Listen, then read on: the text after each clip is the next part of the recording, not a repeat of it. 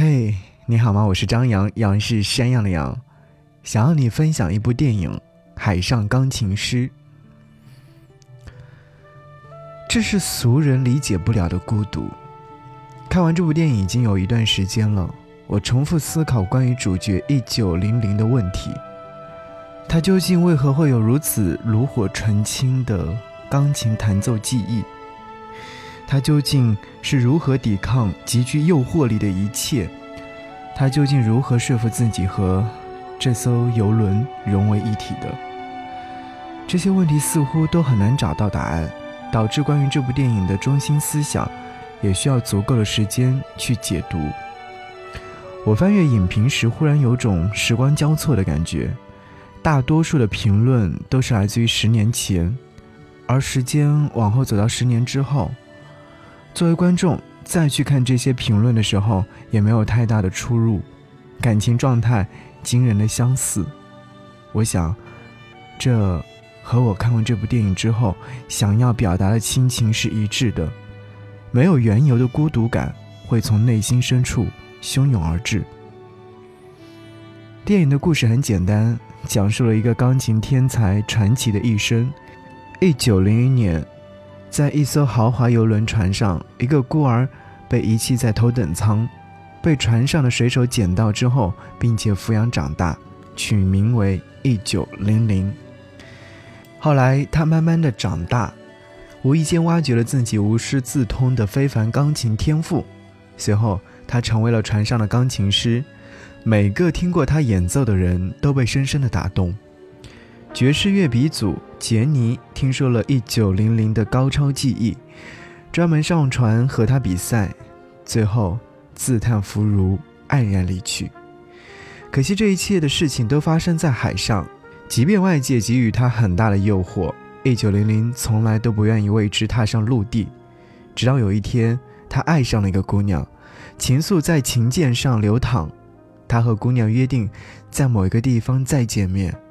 一切，都显得理所当然，也成为了大家的期待。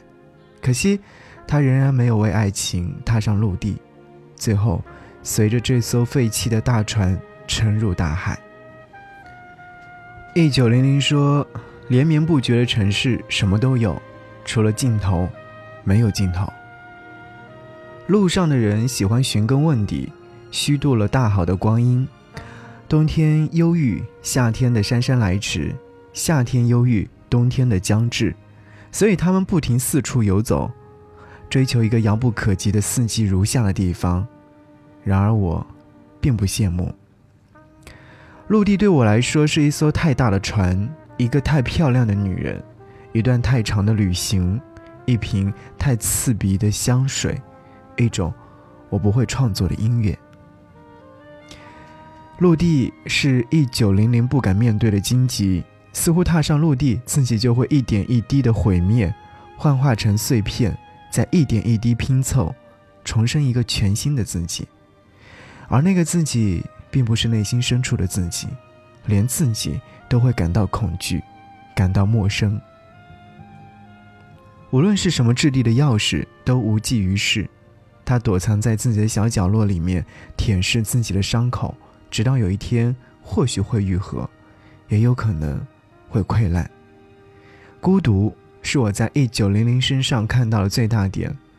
他从出生伊始注定与孤独相伴，没有父母的关爱，没有国籍，没有家。他从未降临，也就意味着他从未消失。现实的残酷，总是很及时的，让人措手不及。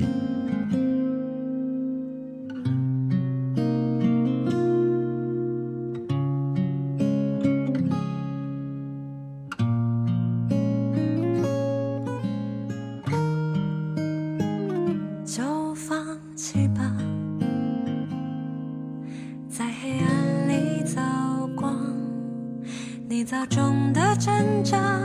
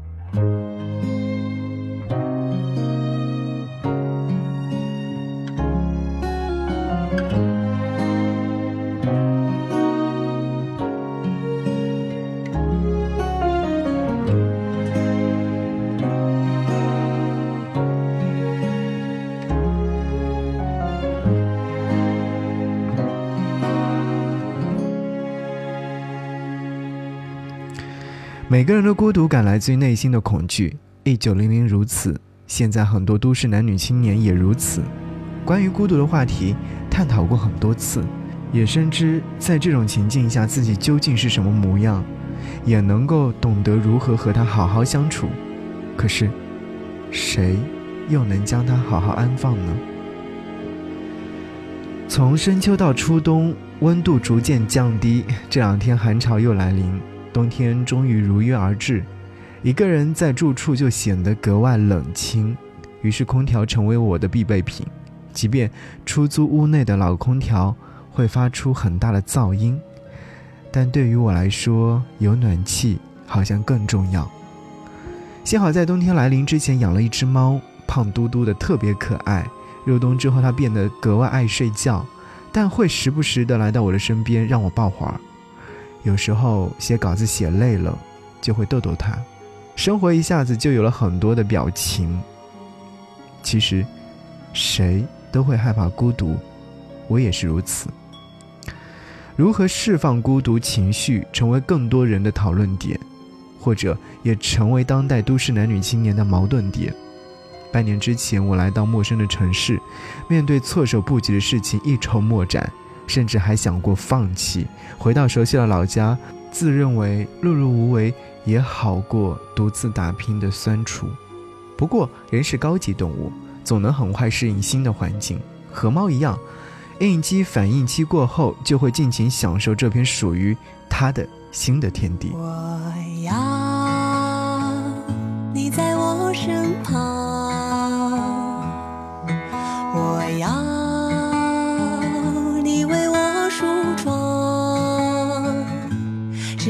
风儿吹，吹得心痒痒。我的情郎，我在他乡，望着月亮，都怪这月色撩人的疯狂，都怪这吉他弹得太凄。要唱着歌，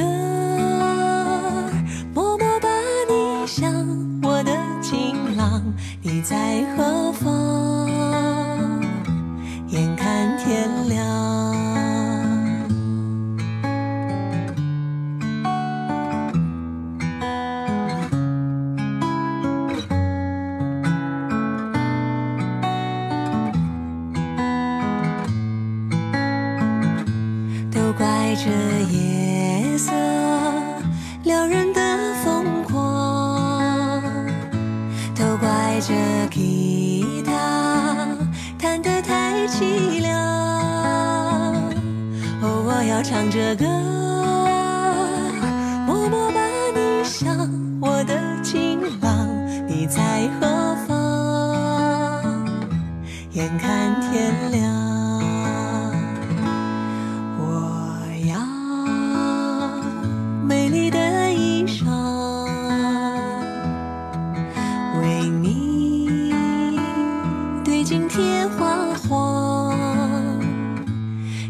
色太紧张，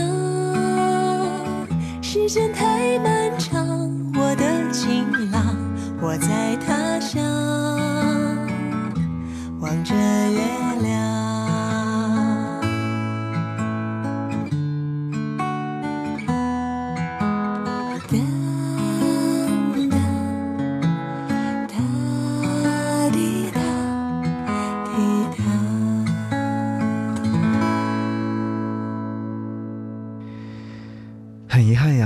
一九零零没能够从他的孤独当中走出来，也没能够和孤独好好交谈，深陷于孤独太深太深，唯有琴键才能给他带来安全感。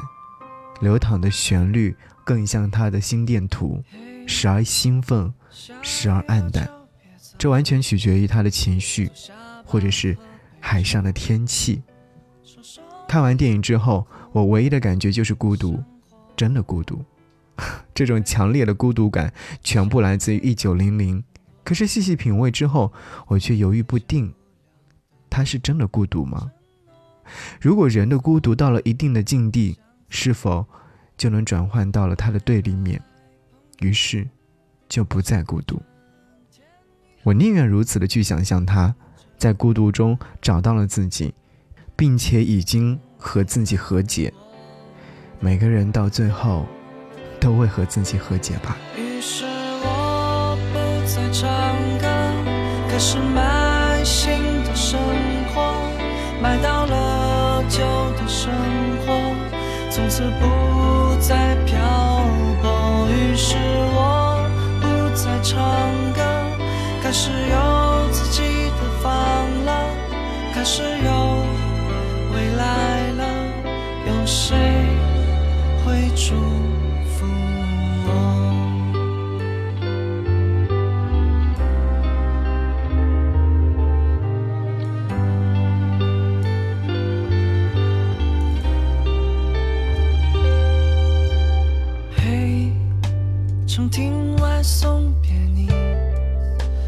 且行且珍惜。就此别离，少年去远行。给理想一个归期，你我将会重逢在天明，一起上路去前进。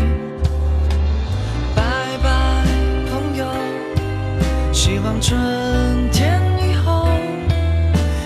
成为那个你，我能成为那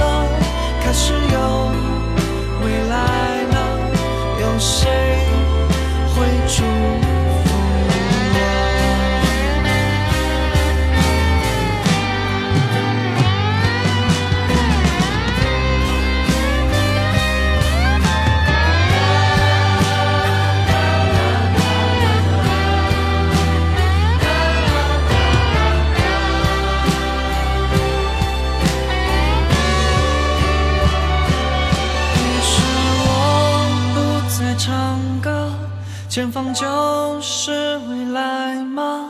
总是黑暗的前方，也会有爱的晴朗。一首未唱完的歌，一趟开往远方的列车，离开没有春天的北国，带走所有破碎的。